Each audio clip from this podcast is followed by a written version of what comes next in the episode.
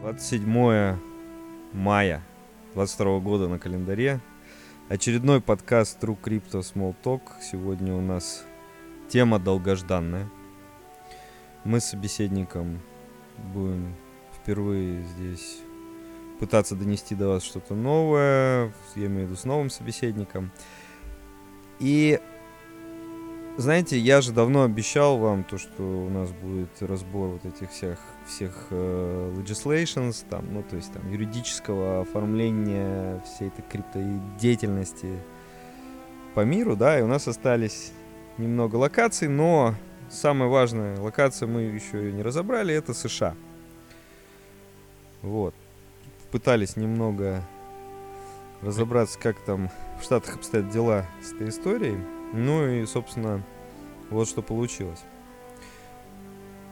Слушай, как у нас в форме диалога, да? Ну, если в форме Подай голос. монолога, то это будет По- прям Подай максимально голос. грустно. Да, я сегодня участвую в этом мероприятии первый раз, поэтому я, я уже своему товарищу сказал, что не нужно завышенных ожиданий. Да. Как получится. И заниженных тоже не нужно. Слушай, а уже это какая серия? 170-я? Стран-то в мире много. Э, да нет, мы там брали блоки, то есть у нас был Евросоюз, э, был э, азиатский и даже, так скажем, больше ближневосточный блок. Вот. И это третий, на самом деле, только. Третий, третий блок, да, это про Штаты. Но еще есть э, Латам, э, Россия. Для тех, кто не знает, Латам — это Латинская Америка. Да, кстати, точно. Спасибо. Вот, э, Россия и, и же с ними. Ну, СНГ можно будет отдельно разобрать. Просто по России мы все ждем, пока э, что-то там оформится у нас э, в законодательстве. Скорее всего, теперь только улетит в осеннюю сессию Госдумы. Весенняя у нас закончится, насколько я помню, через три дня буквально. Потому что у них там прям как календарь. 1 июня все пока. Мы к избирателям на грядке.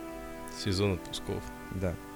Ну, кстати, сразу напомню, а то некоторые тут стали забывать, что у нас тут все, что мы говорим, не является финансовым советом или финансовой рекомендацией. Действуйте на свой страх и риск и так далее. Вот, слушай, ну давай там э, пробежимся по тому, что удалось откопать по поводу США. Смотрите, в, Штатах, э, конечно, вся эта история с регулированием крипты развивается уже очень давно. Я здесь первые вообще признаки регулирования нашел в американских актах, начиная с 2013 года. Вот они там 18 марта 2013 года издавали уже первый акт, э, который э, говорил, что есть виртуальные валюты, есть администрирование централизованных репозиториев, связанных с виртуальной валютой. Ну, то есть есть по-русски там условно организация хранения этой виртуальной валюты. И, э, в общем, давали какие-то первые уже э, определения. Но вот на сегодня в Штатах у нас куча народу регулирует эту деятельность. У нас есть небезызвестный СЕК. Для тех, кто не знает, это типа нашего центрального банка. Вот, но только у них это более, скажем так, э, специализированный институт, он работает непосредственно с ценными бумагами и обменом, ну, если так дословно переводить, да, обменом активов. Плюс там есть еще различные комиссии, подкомиссии, не будем сейчас забивать там вам голову, ну, в общем, э, вот этот вот СЕК, э, комиссия по ценным бумагам и куча подкомиссий, там несколько штук регулируют деятельность в Штатах. Там, знаете, в чем проблема? Ну, наверное, это очевидно, да, но просто скажу. Там 50 э, с чем-то штатов. Сколько? 50 или 50 с чем-то? Всегда, по-моему, было. 50 плюс. Вот, и каждый штат там э, способен издавать Как, свои... э, знаешь, возраст аудитории нашего подкаста. Да-да-да. Э, И каждый штат способен издавать э, собственные э, законы, которые, я не знаю как, но они должны, похоже, быть там в мейнстриме, да, в основном. Я бы, знаешь, я бы еще немножко назад ушел и сказал, что там действует англосаксонская система права. А, Вот, это тоже важно, потому что они работают по принципам прецедентов. Да, если у нас регулируется кодексами, огромным сводом правил, и уже суд трактует, отклоняется это Так. от кодекса или нет, то там все работает по прецедентам. То есть что-то случилось первый раз, суд это отрегулировал, и дальше все похожие, соответственно, события отсылают к решению суда вот по похожей модели. Поэтому работа адвокатов, она там другая, да, то есть ищутся дела похожие или не похожие, в зависимости от того, что тебе нужно. И Мгм. потом идет вот отсылка суда на что-то из этого. Это будет важно, потому что когда мы будем говорить про регулирование, про how и тест, это как раз про Мгм. прецеденты. Да, это важно, окей. А, здесь история, в общем-то, смотрите, какая дальше. То есть там какие-то штаты за, какие-то против, я не знаю почему. Наверное, потому что в одних живут там масоны, в других э, демократы, в третьих республиканцы, а в четвертых э, какие-нибудь промоутеры э, обезьяньи оспы, да, условно. Ну, то есть там все очень разные, похоже, там люди, которые внутри этих штатов находятся. Поэтому они по-разному, собственно, и относятся сейчас к регулированию. Вот, наверное, все слышали, что там самый крутой штат в части крипты это Delaware. Ну так вот, сейчас я погуглил и понял, что нет. Они уже безнадежно отстали. И, например, э, здесь есть версия, что самыми продвинутыми являются там такие штаты, как Вайоминг. И, ну, там, в общем, например, Оклахома. А такие штаты, как Колорадо, Нью-Йорк и Мэриленд, они, наоборот, сложные там для крипты. Вот по географическому принципу, знаешь, там, типа, там, что-то на, находится на берегу, да, по-моему, поэтому мы более такие открытые. А что-то находится внутри страны, как они называют, там, реднеки, там, и так далее, да, сами. Mainland. Mainland, да. Вот это не работает. Я думаю, что, может, с экономикой это связано. Где есть чем зарабатывать кроме, там более строго. Например, Нью-Йорк. Ну, в принципе, там источников дохода-то много, и развитая финансовая сфера, и все, что хочешь. Мгм. А там, где, так сказать, вся промышленность уже умерла, и денежек особенно непонятно, как зарабатывать, там принимают обычно такие, пытаются что-то новое. Ну, классно. Надо... Есть чему поучиться, мне кажется, вот, исходя из этого подхода. В, ка- в какой области э, нашей страны ты бы либерализа- либерализовал крипту? Ну, в первую очередь, еврейская автономная. Я тоже что-то по нему подумал. Биробиджан One Love, да? Да, да, да. Вот, что, было бы вполне классно. Ну так вот, тот же самый Вайоминг, он даже придумал специальный э, термин э, новый тип банка, э, который, собственно говоря, может выступать как специальный институт э, хранения. Вот, и могут они, собственно говоря, предоставлять кастодиальные услуги, ну, то есть хранить вашу а, крипту, да, и также, в принципе, там работать как брокеры и, в общем, делать какие-то операции с криптой. Наливаю воду. Да, отлично. Тебе налить сразу, Да, да. чтобы два раза потом не булькать? Да, в- давай, да. Микрофон. А что еще у нас? У нас вот, например, какие-то штаты, и такие как Огайо, они, например, могут принимать налоги в крипте. А такие штаты, как Оклахома, они, например, говорят, что там можно сделать, делать с криптой там все что угодно, э, использовать, продавать, обменивать э, и так далее, да. Э, ну, а есть какие-то штаты, например, Айова, которые запрещают платить налоги в крипте. Там вообще кто во что гораст. А, Мэриленд и Гавайи, например, выпустили предостережение. Не знаю, какую юридическую там силу имеет э, документ предостережения, warnings, да. Ну, в общем, вот такие есть, что там, ребят, давайте там поаккуратнее с криптой. Обычно это, знаешь, на... в банках тех, кто комплайенс занимается, вот они на такие предостережения смотрят. Мгм. Всё это, скорее всего, удлиняет процесс рассмотрения там платежей и все остальное там внутри банка. Ну, Всем остальное, мне кажется, никак особенно не влияет. Ну, наверное. А дальше Нью-Йорк, да, самый главный-то у нас тут. Э, Вначале он считался таким достаточно консервативным штатом в области принятия крипты, но с недавних пор вроде одумался, да, и начал там звать к себе всяких криптонов и развивать это направление. Ну, я вот про- просто не стал дальше там дрилить, что конкретно он делает Нью-Йорк, но, в общем, э, э, если будет такая, такая задача, может быть, посмотреть. Я про Нью-Йорк слышал, что у них майнинг запрещен на законодательном уровне. Вот, на, насчет майнинга, да, вернемся, это будет очень важно, кстати, но чуть позже я расскажу. Слушай, ну, окей, да, где там майнить? Там, встать-то негде, в этом Нью-Йорке. Зато лифтов сколько? Да. Ну вот, на крыше лифта можно. По классике. Что-то гудзонский ястреб вспомнился. Не знаю почему. Ну ладно. Так. Значит, смотрите, а в первую очередь регулируется сейлза, да, то есть процесс продажи. У них есть там в Штатах такая история, она называется Money Service Businesses, MSB. Ну, у нас это малый и средний бизнес, а у них Money Service Businesses.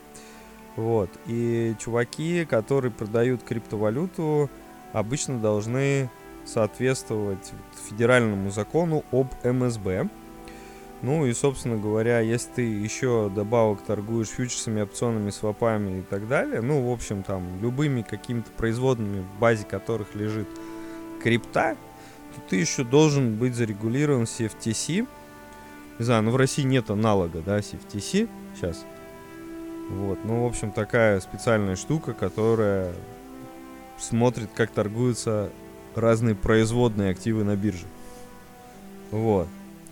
А, в общем, сейчас у них, кстати, достаточно активно развивается вообще вот этот весь трейдинг фьючами и опционами. Мы уже говорили как-то в своих подкастах, что и Чикаго, и Intercontinental Exchange, они очень очень промотируют вот это вот направление. И сейчас вот там ввели фьючерсы и опционы на микро биткоин, это, по-моему, там одна пятая часть битка, что должно привлечь более мелкие чеки в торговлю вот этими инструментами. Вот. Э, в общем, что здесь еще интересного? Э, у них есть такой сек, да, как я уже сказал. Э, сек, в общем, опирается там на акты 1943 года. Вот это вот, конечно, классная история, да? Опираться на акты, которые там были. Э, там их два. 70 лет. Securities Act да. 1933 А, ты даже 33 Да, и Securities Exchange Act. Это 34 год. Угу. Ну и, в общем, вот э, на основании вот этих вот актов, да, они строят насколько я понимаю, право, по которому эти контракты, которые... Ну, есть понятие инвестиционного контракта, вот, и если у вас вот этот вот токен, который вы выпускаете, укладывается в понятие инвестиционного контракта, то, ну, я так понимаю, он признается тем, что попадает под это регулирование, да? Да. Ты там вроде разбирался с этим? Да. Рассказать? Да. Мало ли, может, неинтересно. Да. Вся эта история регулируется так называемым Howey тест. Вот, это некоторый набор критериев, э, по которому э, какое-то финансовое обязательство признается финансовым контрактом, да, и подлежит как раз, как ты правильно сказал, этому регулированию. Вся эта история вот тянется там с 30-х годов. А почему Хауи тест? Потому что вот как раз мы с этого начали, английское право, прецедент – вот, первое разбирательство на эту тему, считайте, первое ICO практически, да, да, кстати. было в 46 году в суде.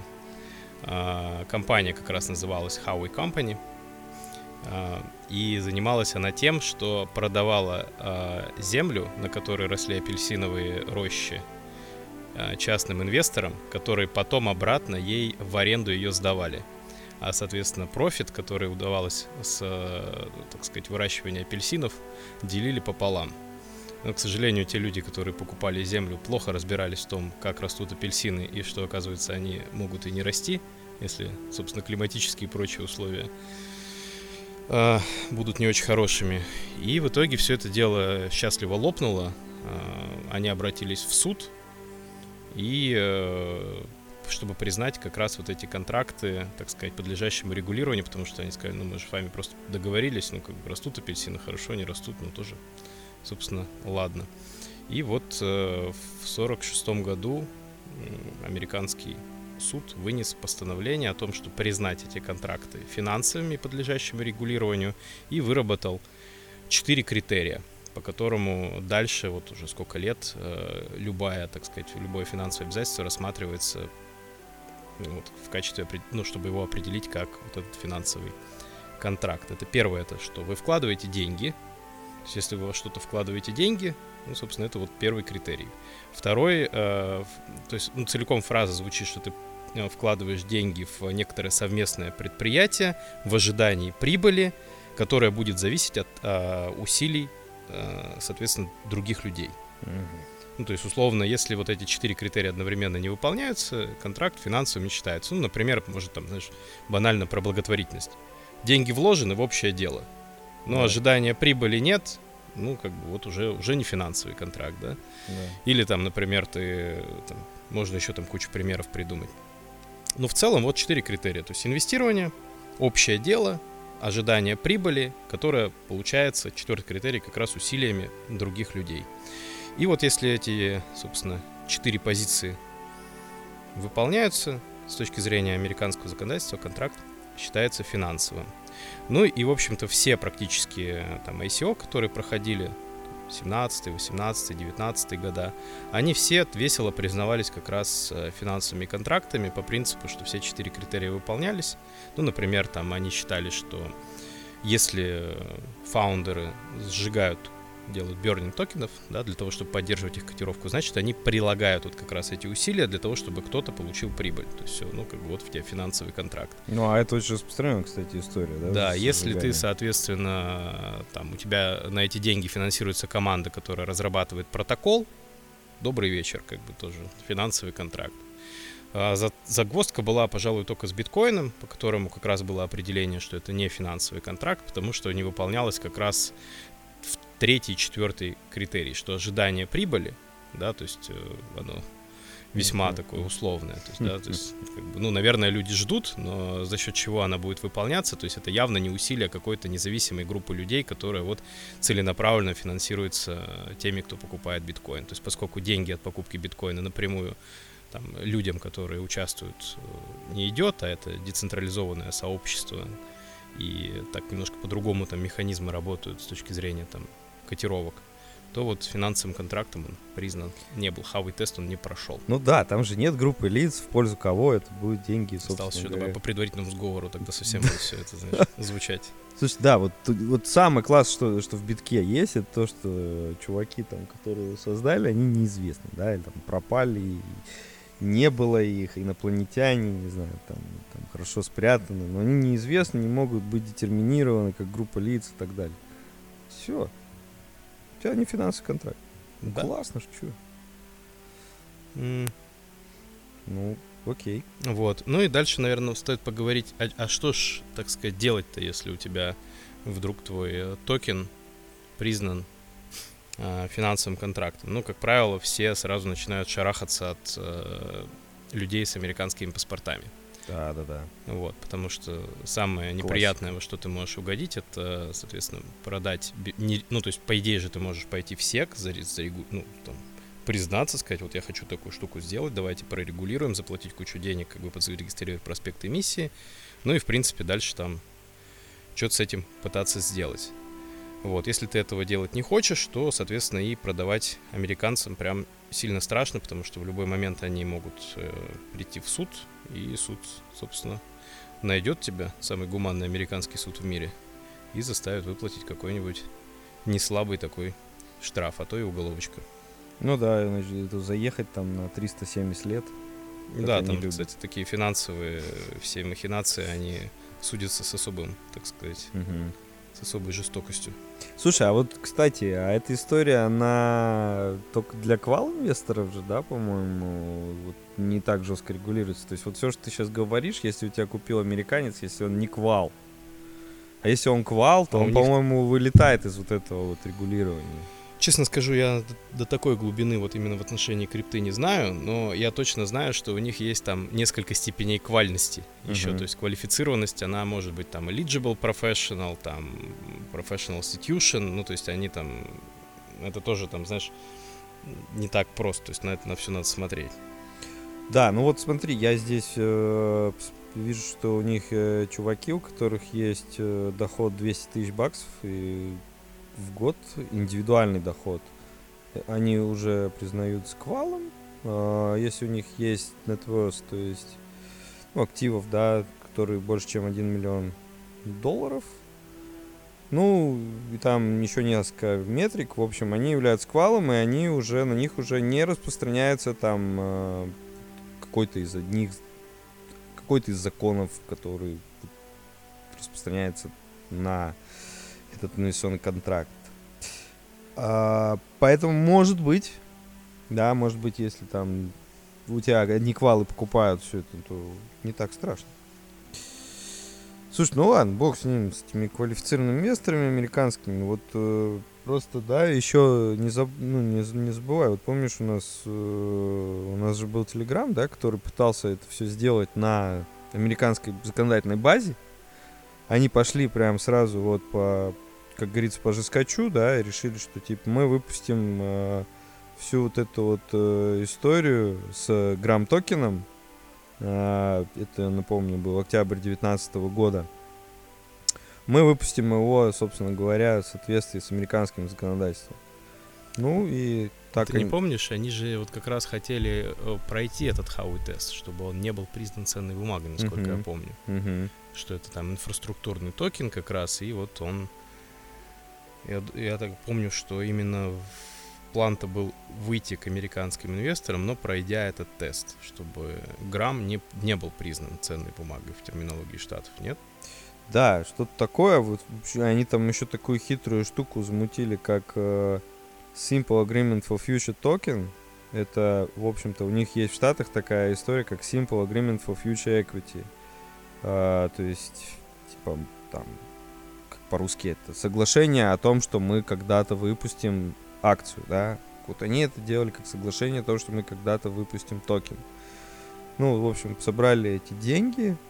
Я напомню, что там у них было практически 2 миллиарда долларов. А, В итоге все закончилось тем, что из собранных э, 1,7 они вернули инвесторам 1,2 миллиарда. Кстати, где 500 миллионов?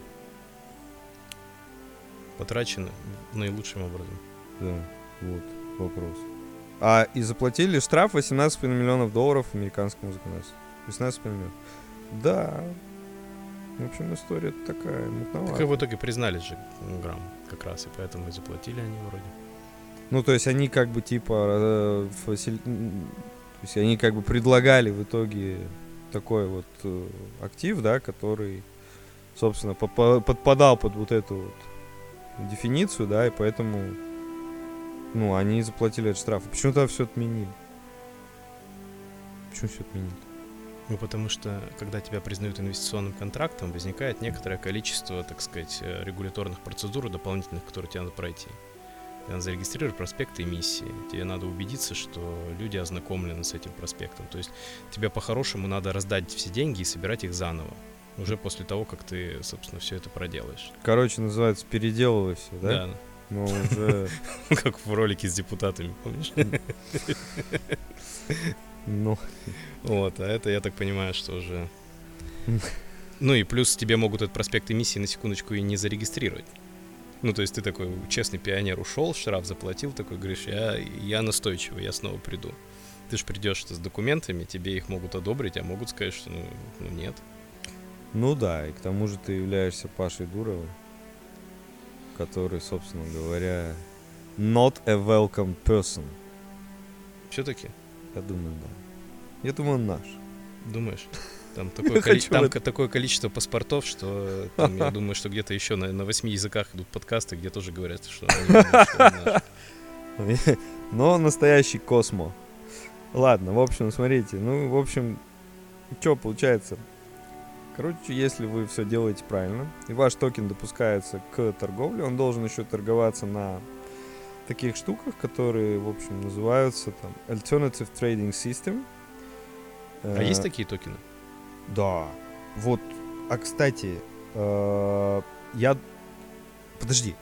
Вот все криптобиржи штатов, которые зарегистрированы и управляются в соответствии с американским законодательством, там Coinbase, Binance э, и так далее, они же, по идее-то, торгуют такими токенами. Ну, как я это понимаю. М? Хотя не факт, да? Может, эфир тоже как биткоин признан не, не финансовым каналом. Ну, я- Вопрос. Вопрос. Да. Ну ладно, окей. Оставим это на потом. А, типа там, ты хочешь сказать, что может быть там все топовые криптовалюты вообще не попадают под это американское законодательство, а все, что попадает, мы просто не знаем о них, потому что там... Ну, смотри, долгое же время были вот площадки, у которых там узкий список, и которые зарегистрированы где-то в правильном месте, куда деньги не страшно нести. А если ты хочешь купить что-нибудь совсем экзотическое, ты идешь э, на биржу, которая, собственно, зарегистрирована вообще где, где попало. Ну, то есть, На богам. например. Вот, то есть надо, надо посмотреть, какие списки. Там все-таки они каким-то образом, ну, они их точно сортируют, Угу. то есть ты не можешь. А, кстати, слышал про этот скандал, что ничего не поменялось, и по-прежнему инсайдерская торговля, так сказать, э, приветствуется.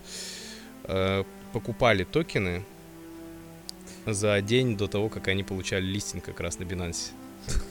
Слушай.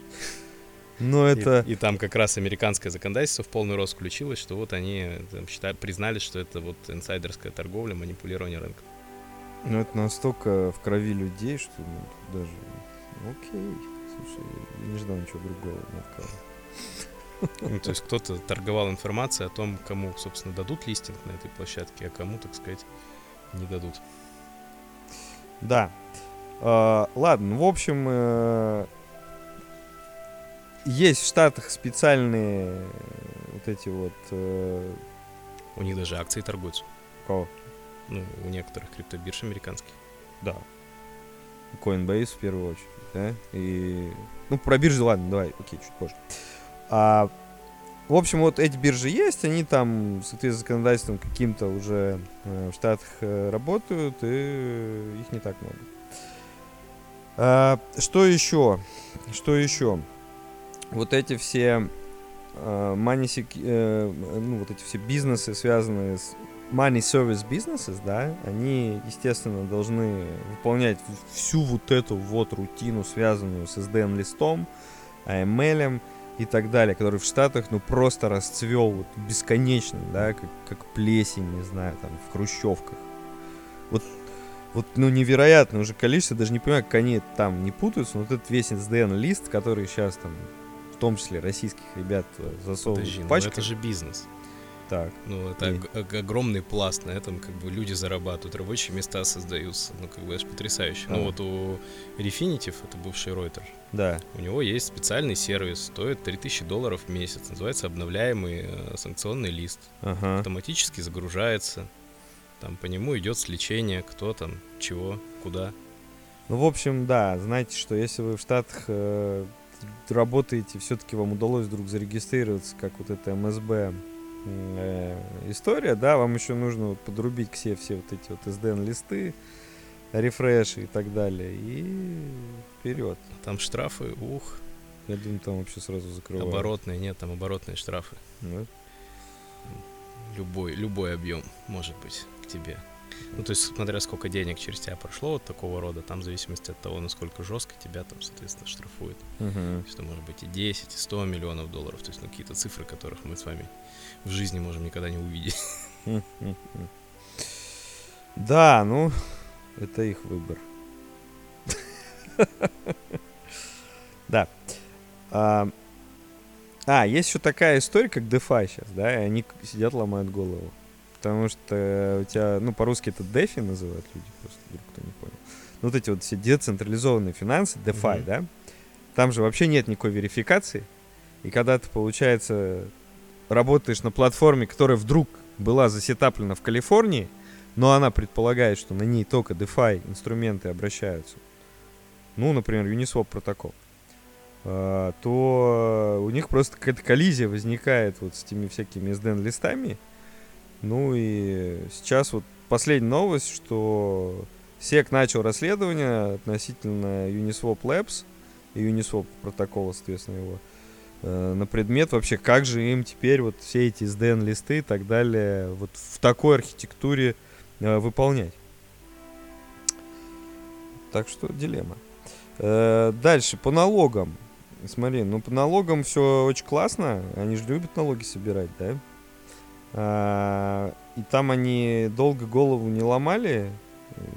Дали, собственно говоря, описание, что если ты меняешь э, крипту на товар, крипту на кэш, э, и ну, в общем-то, вот с этого обязательно плати налог. Раньше у них была еще такая история, что крипту на крипту, когда меняешь, давай плати налог. Но потом они одумались и нашли там какие-то like-for-like instruments, приплели э, какой-то дре- древние аналогии, когда ты меняешь золото на серебро, и это не like for like, потому что золото это ювелирка, а серебро это промметалл, и тогда налоги есть а вот крипту на крипту это не то же самое. Ну и в общем, короче, там может вообще дрилить до бесконечности, но сейчас не надо платить налог, если ты э, меняешь одну крипту на другую. Это очень важно, потому что очень многие свапуют просто там биток, эфир, э, USDT, да, и вот, кстати, вопрос, вот не знаю, кстати, с точки зрения taxation интересно, все эти USDT, USDC, это все-таки кэш или нет? потому что, окей, обмен на кэш считается налоговым актом, да, а как я уже сказал, э, крипту на крипту не, не налоговый акт. А, ну, в общем, тоже тема такая интересная. У них, в общем, ребят, там бесконечное количество всяких консультантов, которые помогают заполнять вот эту вот историю с анкетами налоговыми. Я посмотрел, существует куча различных э, адвайзеров, да, которые там прям рассказывают, в какие, в какие графы вписывать эти налоги скрипты. Вот. В общем, у них все это обелечено и обелечено по полной программе. А теперь, что касается промоут, промоут промоушен и тест, да, вот сейчас э, они там начинают тоже регуляторные песочницы какие-то вводить. И, например, вот в Аризоне есть регуляторная песочница, где вы можете э, замутить такую финтех-компанию, которая э, может до двух лет тестить свои продукты и предлагать их не более чем 10 тысячам. В Цуги было что-то похожее когда-то. Да, да. До 10 тысячам клиентов. А, и вот также Вайоминг, естественно. Там же, да, как мы поняли, Вайоминг это передовой штат. Слушай, был какой-то фильм, там девчонка на правах у нее было написано Вайоминг, не помнишь? Мне так почему-то запало это в голову. Мне так показывает Вайоминг. Твин Пикс или что-то такое. Ладно, все. Вот, Вайоминг, Юта, Кентукки, Вермонт, Невада, Гавайи. Пожалуйста, там у всех есть регуляторные песочницы 10 тысяч человек. А майнинг. Слушай, вот, да, по поводу майнинга. Там не заморачивались они. Они сказали, что те штаты, где существует э, легальный оборот крипты, там можно и майнить. Вот и все. Вот. Но очень, мне кажется, просто, да, и, и правильно. Ну, то есть, если ты не запрещал крипту, ты майнинг не запрещай. Вот. И там, ну, на самом деле, всего несколько юрисдикций внутри штатов, где вот прям нельзя э, крип, крипту хранить, да. А, вот смотри, ты говорил про Нью-Йорк, там даже не Нью-Йорк, а как, какой-то внутри, это как там county называется, какие-то, да, вот, Платтсбург такой город. У него прям написано Imposed Temporary Ban ну, то есть временный запрет ввел на майнинг. А, и вот интересный. А, американские морские котики запретили майнинг на всех а, мобильных девайсах, которые выдает государство. Своим, ну, вот этим котикам. Ну, ведь э, ты понимаешь, что у них прецедентная система? Да. Ну, то есть такой запрет мог быть только в том случае, если какой-то котик все-таки майнил. На телефоне. На телефоне. На телефоне вообще что он мог смайнить? Ну, вот эти кроссовки только, если он бегал там, знаешь, какие-то. Степыны. Ну, да не, ну, Слушай, а прикольно. То есть он сидел, майнил, майнил, наверное, на айфоне. Кто-то его, ага, ты майнишь. на- не на, просто на айфоне, на государственно выданном. бы запрет. Плевок в душу, понимаешь? Тебе доверили устройство, а ты все, что ты с ним сделал, как бы Да. начал майнить. А, вот. Ну, также они раньше думали, чтобы ввести, э, в общем, декларацию, если ты прибываешь в Штаты, чтобы тебе показывали, ну, чтобы ты декларировал, сколько у тебя крипты. Понятно, что это никто не может проверить вообще никак, поэтому отказались от этой истории. Ну и по наследованию все очень круто расписано. Они прям пишут, что если вы составляете вот этот вот наследственный план, вы должны описать на каком типе устройства хранится ваша м, крипта. Там дается 4 типа устройств. Сейчас не будем про них ну, что-то. То есть не верят они, что будет пятое, да? Да. Да. А, Дать описание софта, который на этом устройстве запущен. Дать описание, как э, private и public key э, на этом устройстве обрабатываются. Дать описание крипты, которая на этом устройстве лежит. И степ-бай-степ инструкцию, показывающую, как этот кошелек можно на новом устройстве воссоздать. Ну, там есть вот эти все recovery фразы, да. Вот, если ты вот все вот это вот делаешь, то это можно в какой-то вот в какие-то их наследственные планы встраивать. Представляешь, э, насколько велик шанс, что после сразу непосредственно после твоей кончины нотариус, который это оформлял, Мгм. обладая всей информацией на бумаге, Слушай, да. у кстати, тебя это заберет. Кстати, да. Слушай, я об этом не подумал. Прикольно. Прикольно. Но нет же, мы же не слышим этих скандалов, значит, честно работает. Так они уже умерли. А. Ладно, окей. Вот. Ну, Оттуда не поскандалишь. Да, это точно. А по поводу бирж, да, все знают, что э, там Штаты крутой рынок, естественно, все хотят там работать. Вот, э, ну, это касается криптобирж. Он емкий очень с точки зрения капитала. Да, конечно.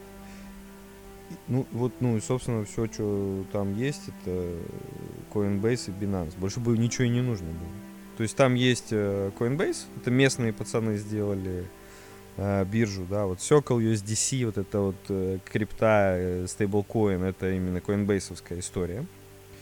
А, на Coinbase, естественно, вы можете там торговать как э, криптой за крипту, так и на кэш менять. Есть лимиты там 25 тысяч долларов для американских гражданинов, граждан. Ну и, собственно говоря, это сейчас самая популярная биржа крипты в Штатах. Она, вот, как раз у нее торгуются бумаги, которые там успешно успели упасть с 360 до 60 долларов за бумажку. За последние- 74. 74 сейчас? Я сегодня отжалась. Вот. В пике. В пике 360, да? э, Я помню. Ну, это IPO был самый такой мощный день для М. них. То есть, когда они только акции разместили, вот это был типа пролетарский максимум. Мгм. Вот, потом бумага уже выше не ходила. И, кстати, вот смотри, что важно. Деньги, которые ты хранишь на Coinbase, они попадают под FDIC, да, то есть это система страхования вкладов по-русски. 250 тысяч баксов, если гражданин штатов теряет, да, фрод, хакер, whatever, возвращают. Представь, как классно. 250 тысяч баксов. Да. Звучит. Ну, соответственно, все, ID там, э, вот это все показываешь, тебя там сетапят, все, торгуй, не хочу. А, там очень хорошо подвязана вот эта вот вся история с э, заводом и выводом. Ну, в общем, мне кажется, что если ты гражданин США, и вот если ты не торгуешь на Coinbase, ты вообще просто много пускаешь. Второе, что, Binance US? По поводу Coinbase, смотри, Ну. максимум все-таки 429 долларов был при размещении. А, Потом она весело сваливалась до 200 где-то 20 в среднем. Потом было, видимо, что-то, какое-то помутнение. Она поднялась до 380 и потом героически спустилась. Минимум был 40 долларов 83 цента, а сейчас она 74,25. М. Так что Ну, так что, в общем, так себе как инвестиция пока что, но как платформа... очень перспективно. Да, как, как платформа очень, очень популярна. А Binance US, то, то вот, кстати, так же, как Coinbase в Сан-Франциско находится, естественно, где еще. А, на втором месте она по популярности в Штатах, там, э, кстати, вот сам, э, сам, сам- сама Binance US занимает 15% вообще в бинансовском глобальном трафике. И там, вот в отличие от основного Binance, Binance US, она фильтрует криптоактивы, ну, в соответствии уже с американским законодательством. И там их гораздо меньше вы можете торговать, чем если даже вы с России на Binance работаете. Там, э, насколько я понимаю, тоже вот эта вот вся система страхования вкладов работает. Э, И по вводу-вывода кэша там похожие лимиты до 30 тысяч э, лимит э, вывода именно даже на карточки. М, Ну и там, в общем, за раз я имею в виду. И что-то, что-то, что-то очень похоже на Coinbase по условиям. А, вот. Из таких бирж, наверное, может, которые вы никогда не слышали, CEX, CEX.io. Ну, я и сам по нему не слышал. Я на сайт сейчас зайду. Из, тех, из таких, которые вы слышали, Gemini, старая история. А, значит, с 2014 года она работает.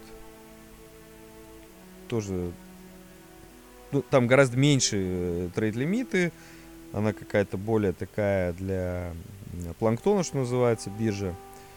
Э, Также там можно торговать гонконгским долларом, кадом, ну, то есть э, канадским долларом и австралийским долларом. Вот из особенностей этой конторы. А, там, но всего 26 крипто, крип- криптомонет она поддерживает. В моменте кекс.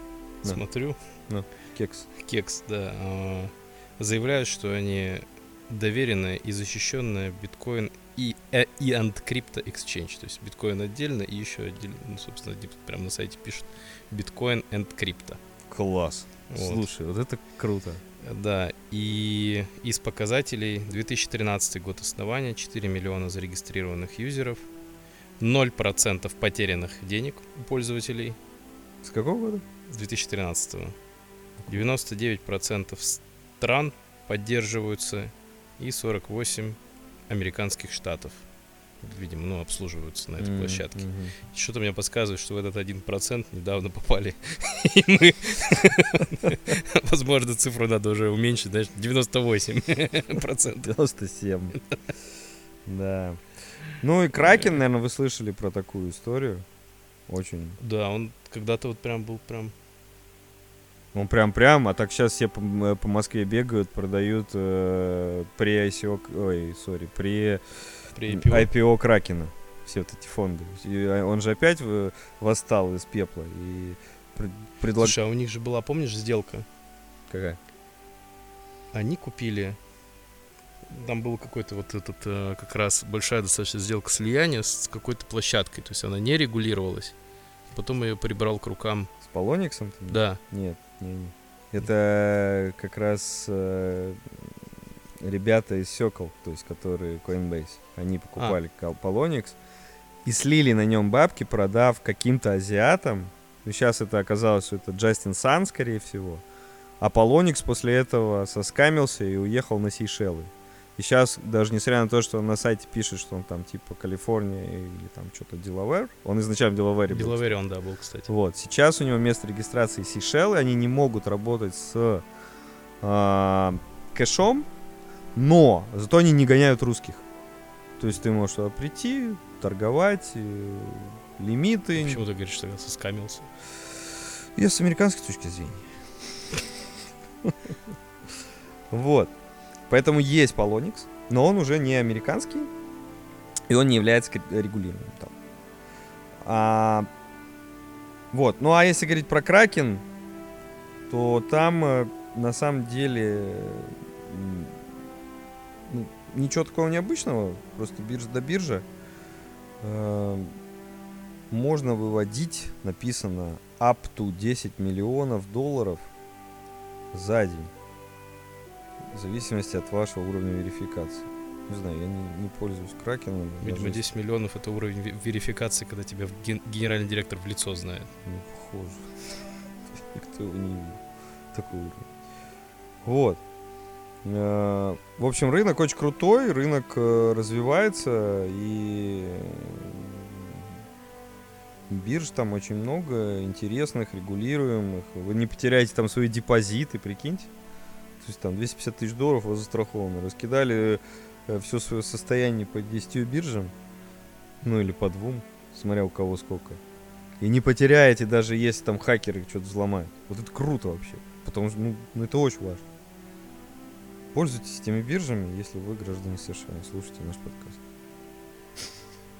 А как му, вот, вот хочется же все-таки узнать, есть ли он тот самый Кто? гражданин США, который слушает наш подкаст? Конечно. Мы же на В Apple, комментариях, да, потом он ну, напишет. мы же на Apple подкастах есть, значит, кто-то прослушивает.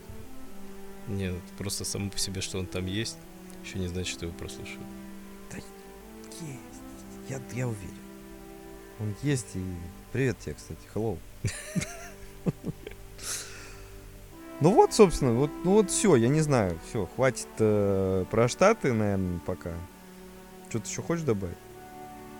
Я хотел про это, знаешь, ты меня попросил посмотреть про вот этот хавый тест. Ты И там что, да, я все никак не уймусь. уймешься. Да, там важно что, что еще помимо этого финансового контракта, да, вот мы поговорили про него, а вот ценная бумага, она определяется как финансовый контракт плюс какие-то добавочки. Так. То есть в базе, то есть что такое ценная бумага? Это финансовый контракт. Так. Мы поговорили про это, да, там рассказали, каким критериям он соответствует. А организация сама по себе похожа на, на сообщество, то есть на группу людей. То есть они пишут на английском formation of uh, common expert enterprise, типа а, органи- Мгм. форма юридического лица. Обещание прибыли а, эмитентам Мгм. и использование, вот это важно, тре- третьих лиц для а, рекламы этой вот ценной бумаги Мгм. для этого финансового контракта. То есть, если еще и это, то тогда ты вообще заехал. Тогда это не просто финансовый контракт, это ценная бумага, а тут вообще добрый вечер. Да. Ну, не будем повторять это. Да. А, ну что, Ну, все, все, да. точно? Ну, наверное. Все, наверное. В общем, спасибо. А по другим э, юрисдикциям, может, вернемся попозже, там, потому что вот все-таки Латинос интересная история. и- Сальвадор. Да, во, точно, все. Как-нибудь про Сальвадор. Все, спасибо. Хорошего вечера, утра, дня, там, смотря когда вы слушаете.